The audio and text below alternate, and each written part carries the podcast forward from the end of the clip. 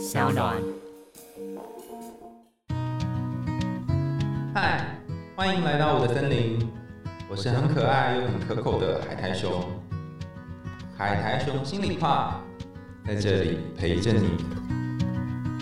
欢迎来到海苔熊心里话，我是海苔熊。今天邀请到深夜保健室的主持人郑嘉纯来到节目，欢迎嘉纯。海苔熊心里话的听众们，大家好，我是嘉纯。嘉纯是深夜保健室，是网络上一个很知名的节目的主持人，然后我很喜欢。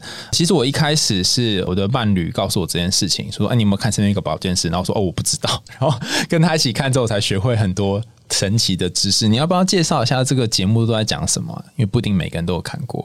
我们就是性教育节目，那目前呢已经做到了第九季。嗯，从前面比较是教导行为，渐渐的聊到内心。嗯，我觉得这个节目不论是后来出了一本书，就是深夜保健室，或者是这个节目本身，都有一个很特别的地方，是它虽然在讲的是性，可是更多的时候讲的是性别平等，然后藏在那个里面，是吗？我们一直呼吁大家呢，在性爱的过程当中，你应该是要多沟通、多聆听对方的需求，那自己也要懂得表达。那在表达之前，是不是要先自我探索一番？嗯，你才能够明确的让对方知道怎么去触碰你，怎么和你做一些亲密互动是喜欢的。所以首先要了解自己。嗯，我觉得了解自己很重要。不过很多人会有一点害羞。嗯。不太知道我这样做代表的是我很淫荡吗？嗯，还是我需求很多才会去买玩具等等？那光是要打破这一层迷思就有一点难度了。光是说女生去买会动的假洋具，男生去买飞机杯，那这些都是一种有效率的解决性需求。嗯，不过很多人还是会一直去误解。嗯，认为啊，你是交不到女朋友，所以才用飞机杯。其实真的不是这样。很多有伴侣的男生，他们就是想要睡前快快的靠一发，好睡。那自己用手会酸，飞机杯的确可以比较效率做这件事。对，就像你书里面有谈到一个要点，就是说伴侣有点像是吃法式大餐。然后你自己 DIY 或是用飞机杯，或是你用情趣用品，就是吃自助餐。你不会每天每一餐都想吃法式大餐。那不只是女生哦，其实很多男性看到女朋友有假阳具，会有点焦虑，就觉得是不是我不够好，或是啊那根这么大，我的怎么怎么怎么怎么这么小这样子，会很怕说女朋友如果去用了这么大根的玩具，会不会就不要我或嫌弃我了？但是呢。一个人的欢愉和两个人的幸福是不冲突的。就你同时可以拥有假阳具，也可以同时有真阳具的幸福，两个应该分开考虑。就是分开，大家有时候恐惧是因为不懂、害怕。嗯。但如果我们更了解这个性里面有关的东西，不论是知识或是背后的这些机制，或许我们就可以避开这些恐惧，然后更知道说自己要什么，还有对方要什么。没错，那我们节目也一直和大家说，人类最大的性器官是在大脑。嗯，所以当你可以知道你要什么，比较有办法可以有一个愉悦的感情关系跟性的生活。我们有一集啊，是去拍神符表演。BDSM 绑绳子在身体，是拍你那一集吗？不是，不是，之前。对对对，那神符师和他的伙伴就为我们表演了大约四十分钟的神符，嗯，从打结到绕到他身上，到各式各样的变化，嗯，当然还有吊起来啊、转圈圈等等的。那如果你是深夜保健社会员的话呢，就可以看到完整的表演片段。那一集我看了非常感动，应该说拍摄那一集。当下我是感动到哭出来哦，那个难过呢，有一个是觉得是难过的感觉，既难过又感动。嗯，难过是在于自己的无知哦。那时候我也主持节目一年了，但是我对 BDSN 这一块不是那么了解，甚至带了一点点成见，认为被绑的人喜欢痛，嗯，那一定会感觉到很痛，嗯，然后绑的人。是喜欢看到对方痛苦的表情。嗯，以前是这么想的。对，我想的好浅。嗯，那我在看到他们进行表演的时候，我发现神符师呢，他会先让他的伴侣放松下来，嗯他会坐在他的身后，抚摸他的头发，两手顺着头发到肩膀，再到后背，然后手臂，让他知道我现在呢是要开始进行了。绳子呢也不是我们想象的迅速的绑肉粽绑一绑哦，它是让绳子经过每一寸皮肤，非常缓慢的这样子触碰皮肤，然后再开始做绑的动作。哦，那一般人都以为就是绑起来而已，嗯，可是绑之前为什么要让绳子那个麻绳经过皮肤？因为被绑的人他们喜欢那一个触觉，就被触碰，被麻绳跟手触碰的感觉。对他们喜欢绳子经过自己皮肤的那个感觉，所以这个步骤不可以缺少。哦，对，所以那我们可以发现，这个如果对应到性爱中的前戏，其实是一样的道理。嗯你应该要先让对方放松，嗯但很多人他们都很急嘛，嗯想要赶快把对方弄湿放进去。但其实女生都还没有放松，嗯那在紧绷的状况下完成了性爱，她当然不会感到愉悦啊。嗯不管你技巧再好，嗯只要女生还没有放松，都是徒劳无功。嗯那之后的访谈呢，他们有聊到，其实，在表演之前，又或是练习之前，会去问对方昨天睡得好不好。哦，因为有些人他起床落枕，可他忙了一天，他会忘记。嗯。可是如果他是一个落枕的状况，或是他这几天有一些运动伤害，他没有讲，那在神父表演过程当中就会受伤，嗯。所以他们会互相询问彼此的身心状况。那这一个部分啊，我们自问，嗯。我们和伴侣有没有每一次性爱之前去关心对方你昨天睡得好吗？你哪边酸痛？如果我等一下是不是要避免一些体味，嗯不然会伤害到你，会弄痛你哦。好体贴哦。对对，其实神父我们之前会把他想的有点暴力，嗯但他是非常温柔的。哦，然后我印象我会哭的难过的点是 啊，自己怎么身为一个做性教育的主持人，还有这种成见。嗯，想的太浅，到最后表演结束，当他把绳子解开，而且他解开也是慢慢的，嗯。那也是一样让绳子经过皮肤，嗯。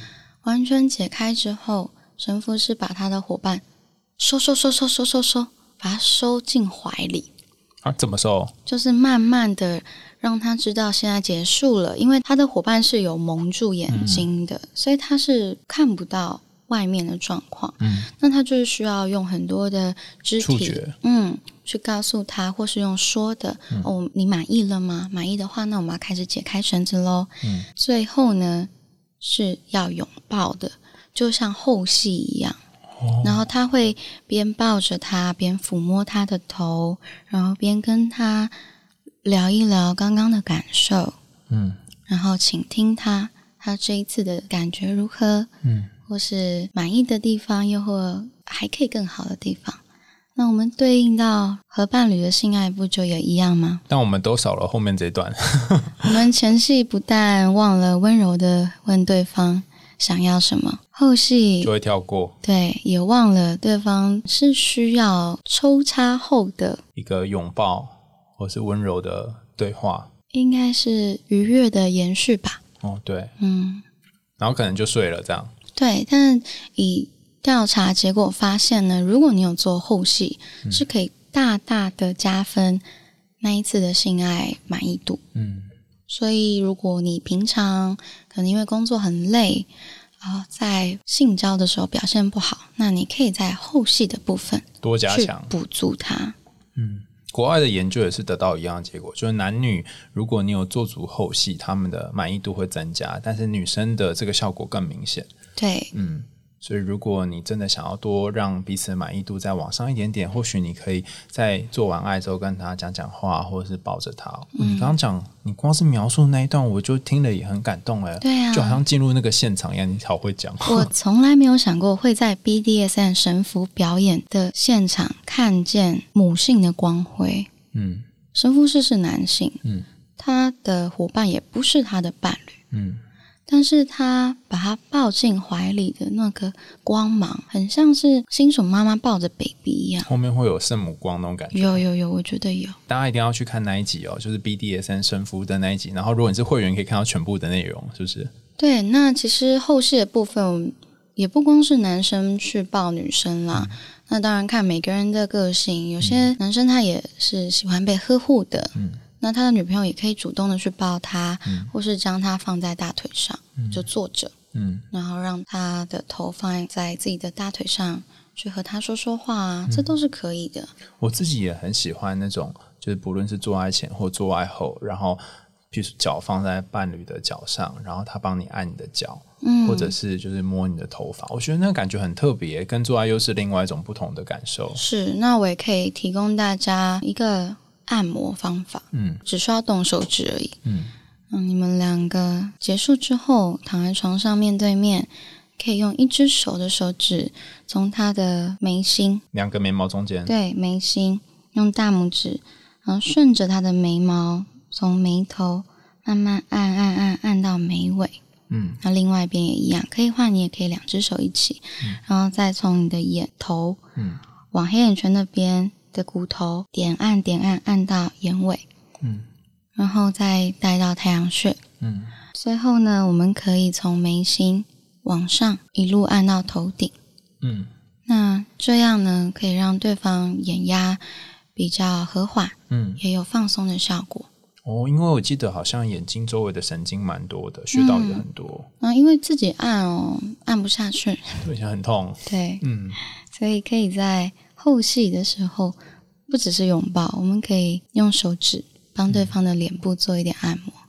哇，感觉这样可以增加亲密感呢。因为我要按你的脸，一定是我要靠近你嘛，然后拿我的手，然后看你，所以两个人眼睛就可以看到，或是就可以有靠近的感觉。没错。哇，真的是。我觉得这个节目很多时候并不是只是教技巧，好多时候是给你一种很特别的感动，就是你在做爱或者是在跟对方发生更多的亲密的接触的时候，他能你能不能触碰到不是彼此身体而已，而是内心更深的地方。我们跟树德科大人类性学研究所创办人林燕青女士借了一段话，放在最后一页。嗯。爱是性的灵魂，性是爱的实践。这句话我觉得写的很好的原因，是因为我第一次去上阿纯的节目，他就讲说什么世界和平靠房事 啊，我那时候就笑，因为我觉得怎么可能只靠房事？可是后来想一想，好像如果你能够从跟对方在房事的过程当中去体验什么叫做去体贴彼此，其实就可以达成世界和平。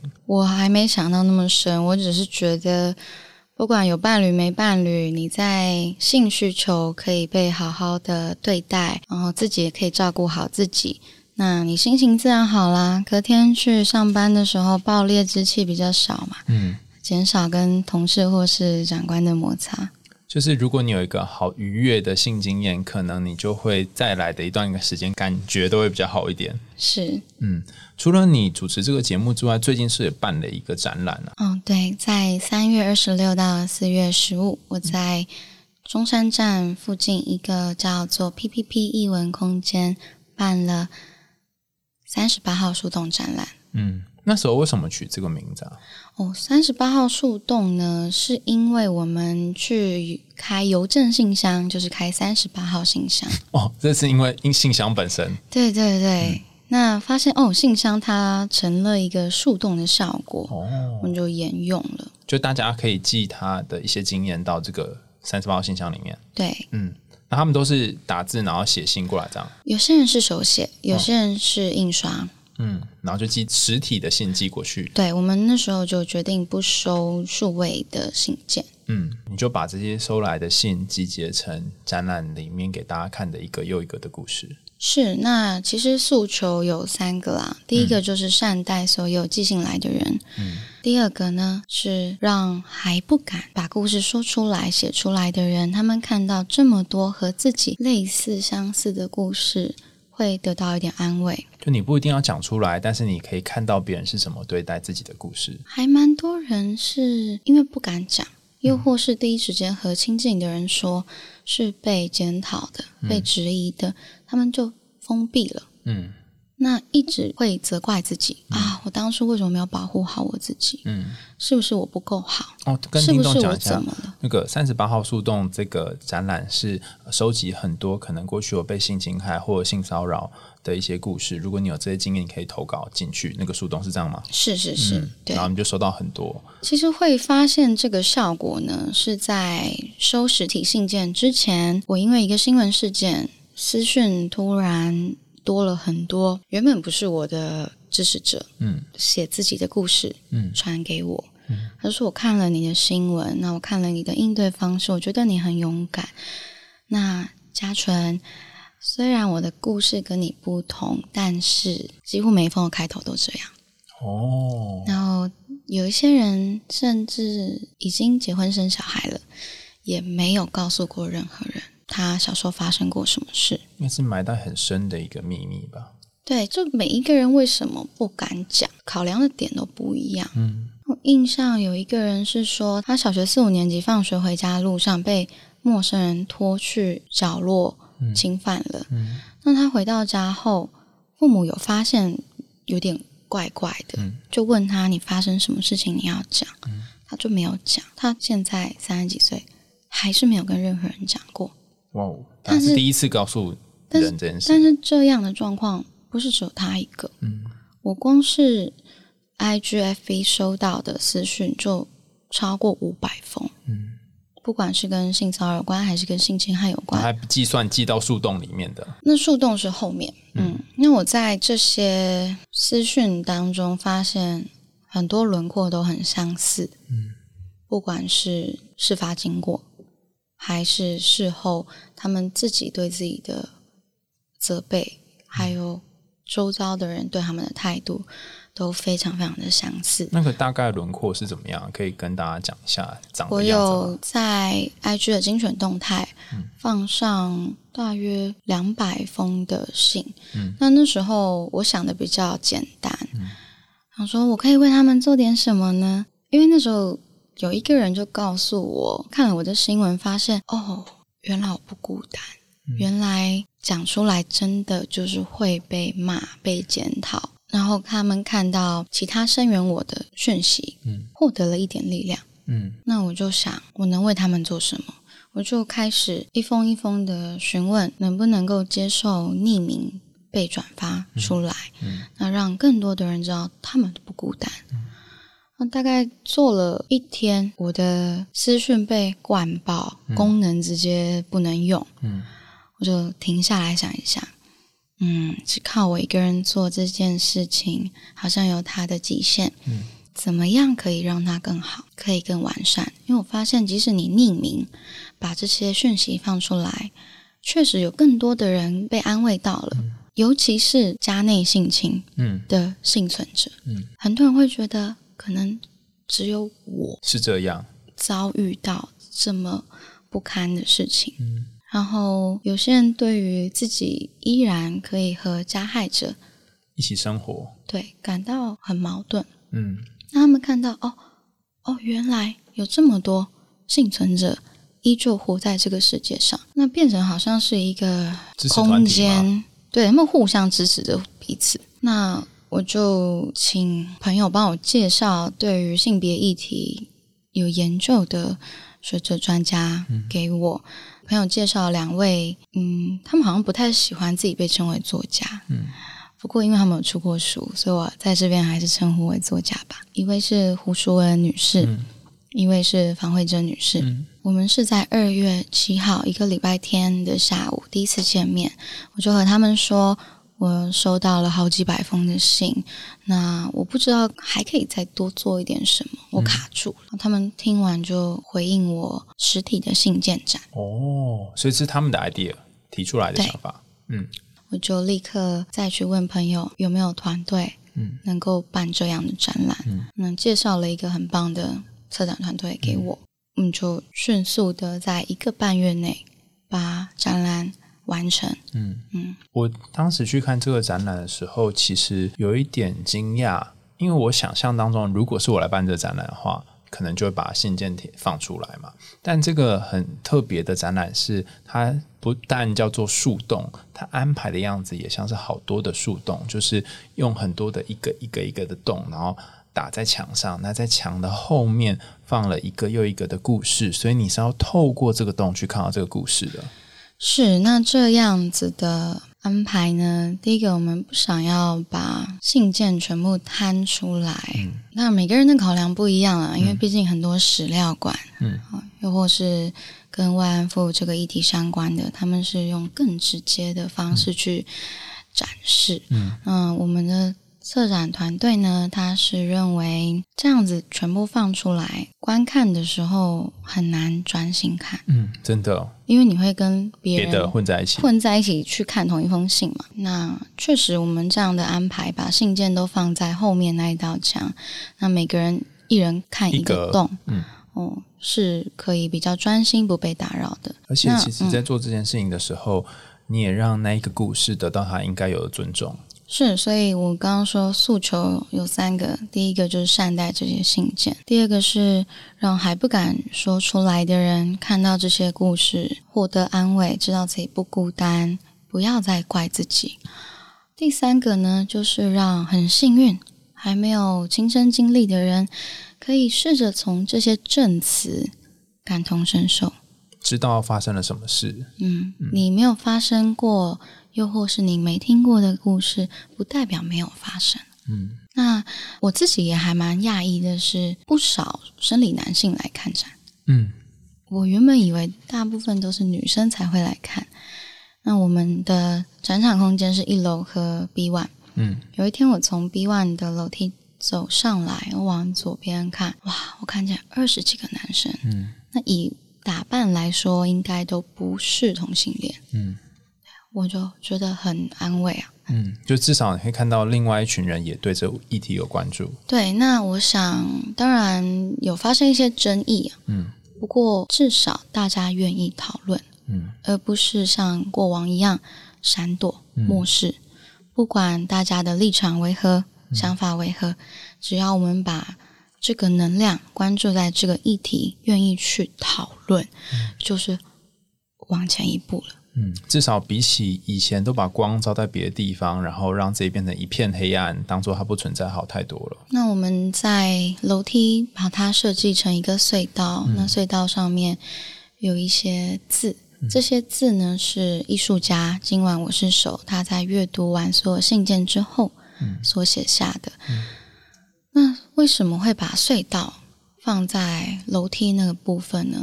因为策展团队他们把楼梯设计成隧道的想法是，所有的伤口有入口就有出口。嗯，那下楼梯 B one 呢就没有任何信件的展出。嗯，地上的白沙是用沙子做的，它是石英石去磨出来的，所以够白。然后你脚踩上去是会有痕迹的。对，那那个痕迹就是所有人一起共同面对的证明。嗯，还有进屋。嗯。镜屋里面呢是贴满不同形状的镜面，嗯，那你坐在椅子上写信，你往上抬，你会发现有好几个自己陪伴着自己，嗯，那里面有一个小房间，就是说你看了这些故事，你也想要写，你可以在里面写下你的故事。给你猜，我们收到了几张信纸？你说策展其中吗？对，就在镜屋里面，应该会有几百张吧。六百多张哇！其实我最惊讶的是，我当天去看展的时候，坐在金屋里面是一个男生，嗯，他在写他的故事，但我不知道他是写什么了哈。但是你就可以知道说，其实大家可能会想象，可能受害者女性比较多，但其实也有是男性的。对，那我们一楼的配置有一些信，我们是把它贴在木板上。那我确实有请策展团队把两封男性受害人的故事，嗯，让它放在比较显眼的地方。嗯，因为我知道会有一些想要关心这个议题又害怕的直男来看展。嗯嗯，那的确有收到一个回馈是，哦，嘉纯，不知道你是不是特别安排的？不过我在一开始看展看到。有受害人是男性，有让我比较不紧张。嗯，对。那我据说好像在这个展览最后有得到一些回馈，是不是？我们这个期间一直有收到回馈。那除了进屋，你可以用书写的方式，也有提供一个 QR code，有个表单。表单收集到的心得，我都放到网页上面。所以没有看到展览的人，可以透过网页的心得区看看别人写的。嗯也算是一种观展的方式。嗯，最后一天呢，我们是邀请了彭仁玉，他是一名常年研究家内性侵的学者，嗯，和方慧珍女士来做闭幕讲座。嗯，那讲座的最后，我读了一个讯息，嗯，给大家听。那这个讯息呢，是来自一楼展出的信件当中其中一封的寄信者。嗯，他是在展出最后，然后传讯息给你，这样。算是后期，嗯，他来看完展的当天传讯息给我，嗯那我也跟大家分享。嘉纯小姐您好，知道募集信件的讯息后，我花了三个小时，很快的写完信寄出去。写很快是因为往事不堪回首，不愿意想起。把信寄出去的那一刻，我的心情非常好，感觉似乎未来的人生可以跟这件事告别了。那夸胡。后来我发现，是因为写信这件事是单方主动，不用面对对方质疑，因此才容易那种放下的感觉。那之后，那下一段夸胡后面。持续看您脸书的消息，我决定改变主意，亲自从台中开车去看展。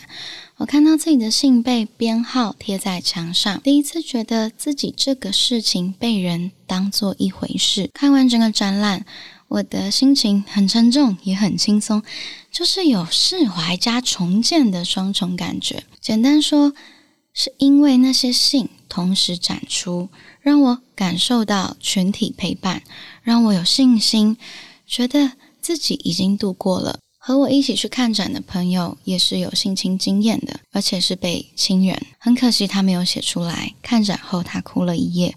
我觉得有写出来好的比较快。谢谢嘉纯，真的谢谢你。抱着四十年的伤害事件，我放下了。这一名寄信者他已经六十多岁了。哇，是所以他怀抱这件事情几乎走过大半辈子，哎，你要想四十年前那个环境，又比现在更保守。那我们其中有一封信也是说，哦，那时候的时空背景非常的保守。嗯，那他被侵犯后，长辈是叫他跟那个人结婚，哦，因为那时候是这个，就是对、嗯社会风气、还有当时的价值观吧，觉得啊，那你都已经被人，那不如就结婚，那他喜欢你嘛？这样。那还有其他有寄信来的人，看完展之后给我的回馈，他们都有讲到全体陪伴这件事。虽然我们有隔了一道墙，嗯但是可以看到一封信挨着一封信，嗯这样子连着，一百多封信，其实很壮观。嗯他们感受到的是，我们这样连在一起，挨着彼此，不会怕。嗯嗯，在展览的最后一个周末，如果要入场，大概都要排队一个小时。而最后一天甚至要排到两个半小时，因为防疫措施，馆内有管制人数，那再加上如果场内人太多，空气流通的问题啊等等，寄信来的人，他们看到排队的人潮也很感动，另外一种支持的感觉。对他们哇，你们愿意排这么长的队伍，关注这个议题，所以它是其实很多层次在里面的。等于是有一点做了一个小小革命性的社会运动，它是一个无声的，但是又有很大的声音。我自己就不太会认为这个展览代表什么，又或是它有什么样的力量。我从头到尾都是被动的收信办展。可是当你的动机越简单哦，很多人就越无法相信嗯，他就会有各种质疑。或猜测。然后我的策展团队他们很好笑，他们是展览办完才敢跟我讲。嘉纯，我们第一次跟你接触的时候，他们对我的感觉是，到底嘉纯被逼到什么程度，才会跟陌生人交涉的前五分钟都在讲自己真的没有要出来选。选 对自己，我真的没有出来选，你常常都要讲。对，然后那过程团队的朋友们也会调侃他们说：“你们是郑嘉纯的助选员。”这样哦，但是我真的没有要出来选。其实就算是你这么动机纯正的、一般的做这样的事情，还是会面对很多的质疑。我想我的体悟是，似乎前几年的声量啊、人气啊、名气啊，又甚至争议，好像都是为了要办这个展。哦，似乎我被赋予一个任务，但是要执行任务之前，因为像我们打游戏哦，你要做任务之前，你要收集很多道具，嗯，你有这些道具才符合资格开启这个任务的感觉。但是就算是这样，这个任务也并不会变得比较容易。很难啊！其实，因为这一次展览是我自己独资办展，不是为了往脸上贴金啦。我们在展览的现场是看不到主办方的名字的，我的网页也没有放上我的名字。很多人还会很纳闷，为什么信件一直出现我的名字这样？嗯，因为有些人写信来会说谢谢嘉诚，我就把它当成做公益啊。嗯，OK，好像老天爷给了我这个任务，那我愿意付出，嗯，我愿意去做，我也不求什么回报。为什么要独资不接受赞助？是我多年来看见人性丑陋后，认为需要建立的防火墙。因为万一这些信件因为你收了赞助，或是有一些资金进来，而被别人用不一样的眼光来看待，其实就是没有善待这些信件。是，所以我要就挖护城河啊。嗯，但很辛苦啊，因为这展览又辛苦，然后又要花很多的经费。对，那我想最孤单的部分是所有的决定你得一个人扛责任，真的很怕辜负这些寄进来的人。不过最后我想应该都有做到了。嗯，你真的很勇敢呢，因为要做这些决定，很多时候你不晓得怎样才是对的，你就只能等到时间之后才能知道。就发现，嗯，我自己的个性里面啊，我很喜欢反省自己，我每天都反省自己，哦好累哦，每天要反省一下。就个性的一部分啊。嗯就每天反省自己啊、我今天做了什么？那他做的够不够好？有没有改善的空间？等等。那这个习惯嗯，就很适合办展。我会一直推翻我自己的想法，然后想说明天可不可以再做什么改良？